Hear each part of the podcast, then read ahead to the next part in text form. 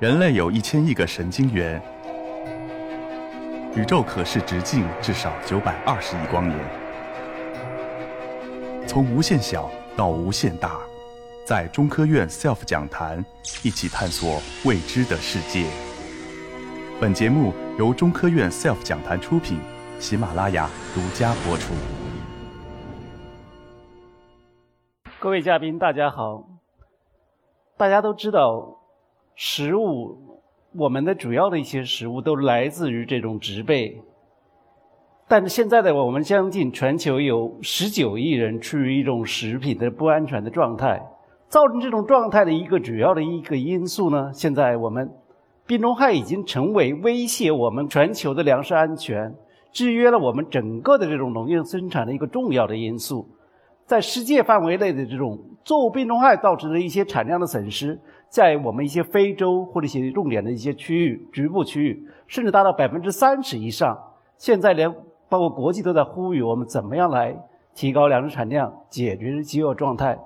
病虫害它具备哪一些主要的一些特征呢？一个是它的扩散的范围非常广。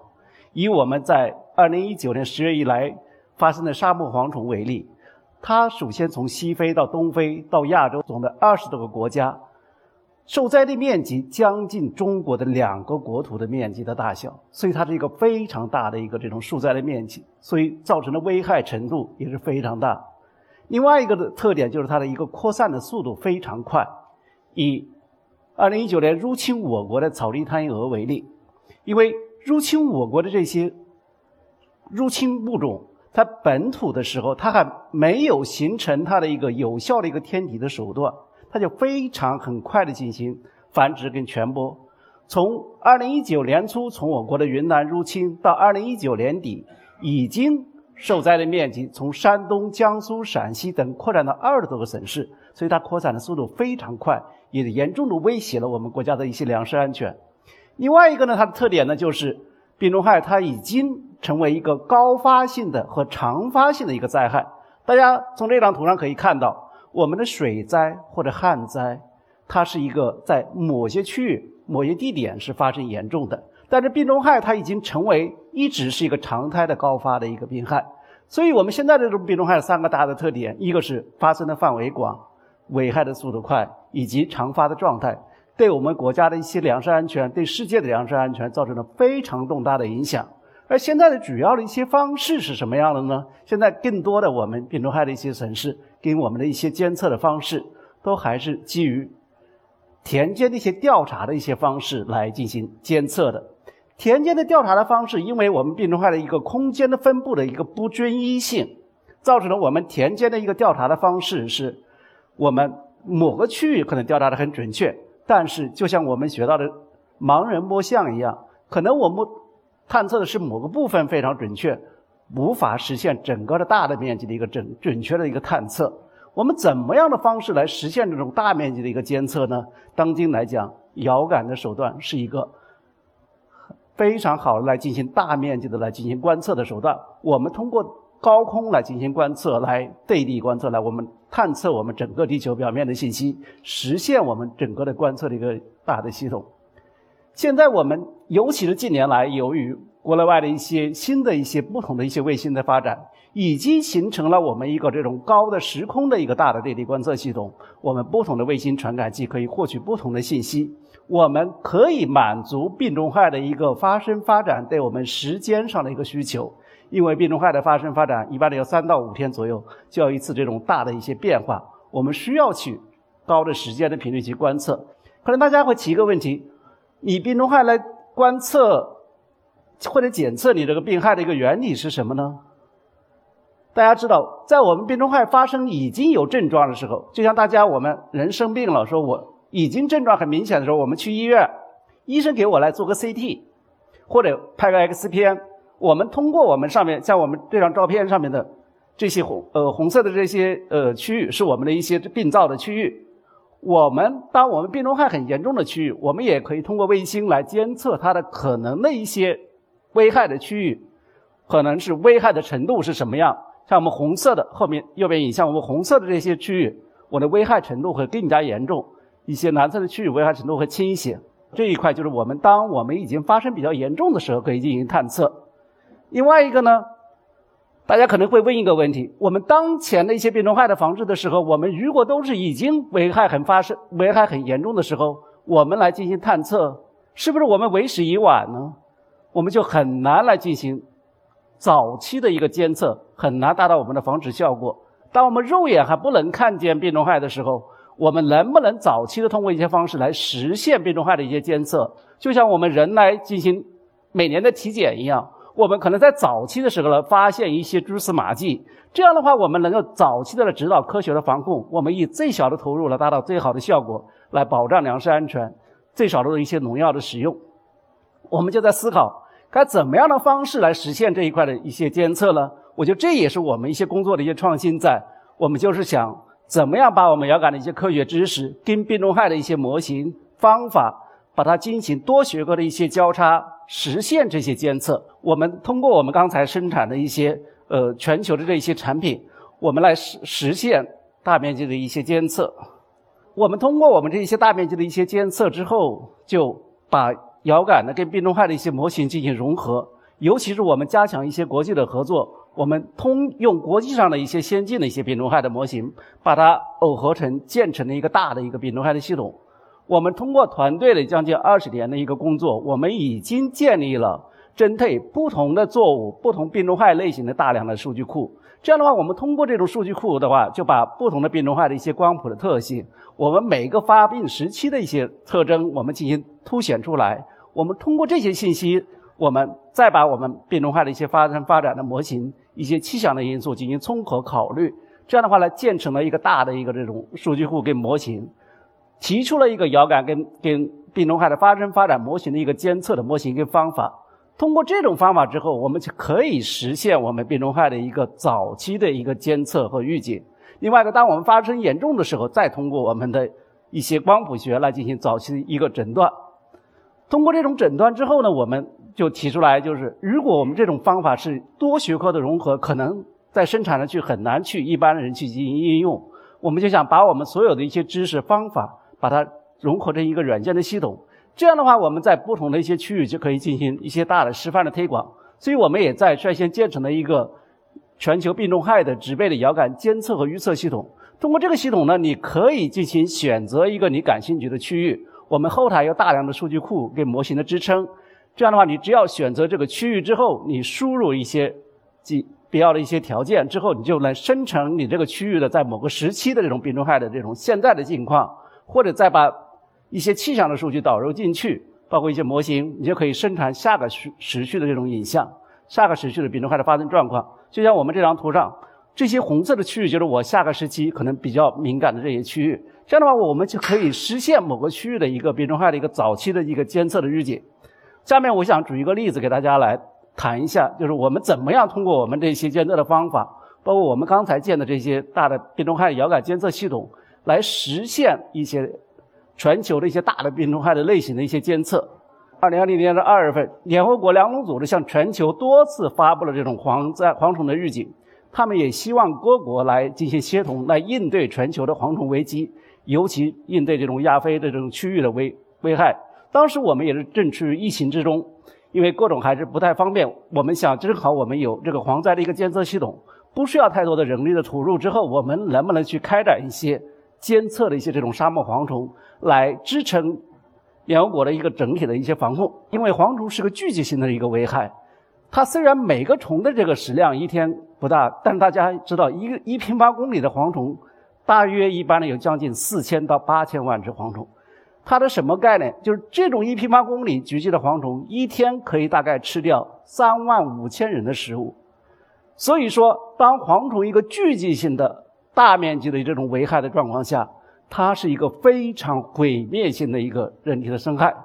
我想我们在座的可能很多同学看过《一九四二》或者等等影片，当时主要的原因也是因为大的一些旱灾等等造成了蝗虫的大的发生，所以就造成了一些大的灾难。我们国国家包括国际上很多历史上很多大的饥饥荒都是因为蝗灾而引起的。这样的话，我们就迫切的需要需求讨论，我们怎么样来早期的知道这些蝗虫可能在哪一区域先发生的？我们能不能在早期先去监测它？我们不能让它去进行扩散，这样才能从根本上去去控制它。首先，我们知道它这种虫源在哪一区域，开始在哪一区域发生。我们先经过监测之后，为什么说这些沙漠蝗虫在这些地方以前没有呢？为什么说今年特别严重呢？这样的话，我们先监测它，是因为在沙亚非这些沙漠区域，尤其是在也门、红海这些区域。因为是在二零一八年的年底到二零一九年初，这一区域的这种降水非常异常，大量的降水造成了很多沙漠中的一些沙漠的这种季节性的湖泊，而季节性这种湖泊的存在，包括一些大量的一些植被的繁殖，使我们蝗虫的这种产卵的这种区域以及蝗虫的这种卵的繁殖。主要的，它依靠一定的这种土壤的水分，而我们季节性的湖泊正好满足了它的蝗虫的产卵以及孵化的这个非常好的一个条件，所以在这个区域造成了蝗虫的大量的发生。因为在沙漠中，大家知道很多区域我们人是没法去达到的，我们是不知道这些季节性的湖泊在什么位置，这些可能适宜蝗虫的这种产卵的区域在什么位置，所以我们通过遥感来进行监测这些区域在什么位置，来指导这些国家来。在哪一区域去进行防控？先我们要把这些区域找出来，我们就通过监测我们季节性的湖泊以及我们这些植被状况来找出我们这些区域。但是，找出这些区域之后呢，可能还有一个问题，大家可能会提：我如果蝗虫虫卵产在土土壤里面，这个时期我是不适合来进行监测的。我什么时期是最适合监测呢？我要把我们前面的一些病虫害的一些发生发展的模型，因为它的一个积温的模型。我把每天监测的这种遥感繁衍的一些温度、湿度等等放到我们前面的日测日报系统里面去，可以实现我们可能下个阶段什么时候正好是可以从土壤孵化出土，因为还没有迁飞的时候，正好出土的时候是我们蝗虫灭杀的最关键时期。在这个时期我们灭杀的时候，我们是可以用最少的投入，可以达到最大的一个防治效果。我们就可以告诉当地的一些政府。什么时间在什么时候去进行这种防治能够达到最好？这样的话就能进行一个很好的科学防治。但是因为当时可能有这些国家有些区域没有很，因为包括今年的新冠疫情各种影响没有很好的控制好，有些有些蝗虫已经发生迁飞，我们就要思考，发生迁飞之后，这些蝗虫下一步会飞到哪去呢？下一步又会危害到哪些地方呢？因为这些蝗虫它这个国际的这种大的一个迁飞。这一块的话，它会受到这种植被，还有一些季风的影响。我们就把一些植被跟季风的因素去了加进去。这张图是我们在国际上率先发布了这种亚威沙漠蝗虫的一个繁殖跟迁飞的路径。大家看到，我们从包括蝗虫从肯尼亚进行迁飞，怎么样？我们从巴飞到巴基斯坦，再从巴基斯坦到印度，再到尼泊尔，后面这样的一个总的一个迁飞路径，从尼泊尔境内会不会入侵到中国？我们就会给大家在国际上就会防控指导。我们可能这个蝗虫是什么样在国际上进行迁飞的？从哪些地方进行，或者在哪个时间、什么区域？这样的话，每个国家就能指导一个整个的科学的防控，也为联合国的粮农组织进行全球的一个科学的防控来进行一些指导。这样的话，我们不但在每个整个的这个不同的迁飞路径把它做出来，我们针对每个国家呢也进行了细致的一个这种刻画。比如我们在像呃。肯尼亚、巴基斯坦、埃塞俄比亚等等这些不同的国家，把每个国家这个迁飞路径，比如以巴基斯坦为例，巴基斯坦这个迁飞路径从我们的北部去怎么样向南部区域迁进，又怎么样去进行回迁，把这个路径在什么时期都能够很清楚。我们也把这个这张图的话提供给当地的这种巴基斯坦去指导防控。中国当时也派出一些呃支持团去支撑整个巴基斯坦的科学防控。我们也把我们的结果去支撑中国政府去。跟中巴联合去指导这种科学的一些防控，去应用这个成果。大家可能刚才谈到了我一个问题，就是你怎么知道在沙漠里面这些区域可能是植被，这些区域是土壤，这些区域是湖泊呢？因为我们卫星里上面搭载了不同的传感器，传感器上它主要是通过这种电磁波的一些原理，因为我植被、水体、土壤的电磁波是存在差异的，我通过这种植被、水里土土壤电磁波的差异。我可以进行不同的这种类型的区分。另外一个，当我植被被蝗虫进行危害之后，它的叶面指数等等也会下降，叶片被被吃吃光，叶面叶面积会下降。通过这种一些变化之后，我也能监测我当地的一个植被的一个被蝗虫的危害程度。大家看到这张这张图上，我们红色的一些区域是我们一些比较危害的一些变化的比较严重的区域。我把哪两个时期的一个变化，我就知道哪个区域是这两个时期一变化是蝗虫的主要危害的区域，我就知道这个危害对当地的产生的一个产量的损失什么样。这样的话，当地的一个整个的科学应该是哪一区域去进行防控。另外呢，我们清楚今天这个沙漠蝗虫危害之后，尤其是在二零二零年的呃五月份，我们从巴基斯坦这个蝗虫，因为受到季风还有这种因因素。大概在二零二零年的六月份，迁它迁入到印度，迁入到印度之后呢，又进入到尼泊尔。大家会看一下后面有两个有两个路径。进入到尼泊尔之后，这地方我们很多人都在思考，会不会侵入到我国？会对我国能不能产生一些危害？当时我们也在做了一个这种大的一个监测，因为。在我国家，在我国的这种西藏的境内，主要的可能还是青藏高原一些一一一些天然的一些阻挡，因为沙漠蝗虫它很难去越过青藏高原。但是我们也发通过这种监测发现，在我们国家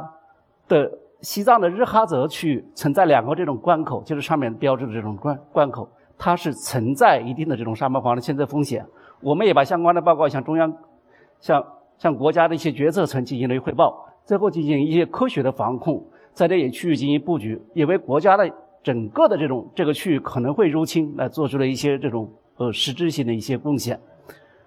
另外一个呢，我们通过了我们监测的这种不同区域的一些变化，我们也能对当地的一个产量的一个损失来进行评估。就像我们前面上面两张图上，我们通过两个区域的一个红色的区域的一个变化，是我们一个危害程度的一个严重度的变化，指导当地的一个整个的粮食生产的一些损失量。因为我们持续的做了沙漠蝗虫的监测的工作，已经发布了十连续十三期的一些中英文的报告，并且把所有的数据被联合国粮农组织给收录，把所有的报告面向全球共享。联合国粮农组织是拿我们的数据去指导全球的一个沙漠蝗的科学防控。我们认为我们是在为整个的这种全球安粮食安全等等也在做一些这种服务工作。这个工作呢，也被国际的生物多样性的组织 GBIF 全部进行应用，他们去保护全球的生物多样性，去面向一些开展的应用。我们也支撑了联合国的一些整个的一些蝗虫的一些防治，去整个的去进行全球的一些呃大的一些联合国的呃防控工作，也被国际的地球观测组织这块去应用，去指导全球的一些防呃整个的防控工作，纳入全球的一些防治体系。我们二零一九年初入侵我国的草地贪夜蛾，很多人不清楚它的机制，可能会什么时间会迁飞到什么区域，我们就分析入侵到我国的草地贪夜蛾，它主要的危害类型是玉米的品系。我首先就要监测我们国家的这种潜在的一些玉米在什么位置，它大概的一些生境是不是符合草地贪夜蛾的一个生成。这样的话，我们就在国发布了我们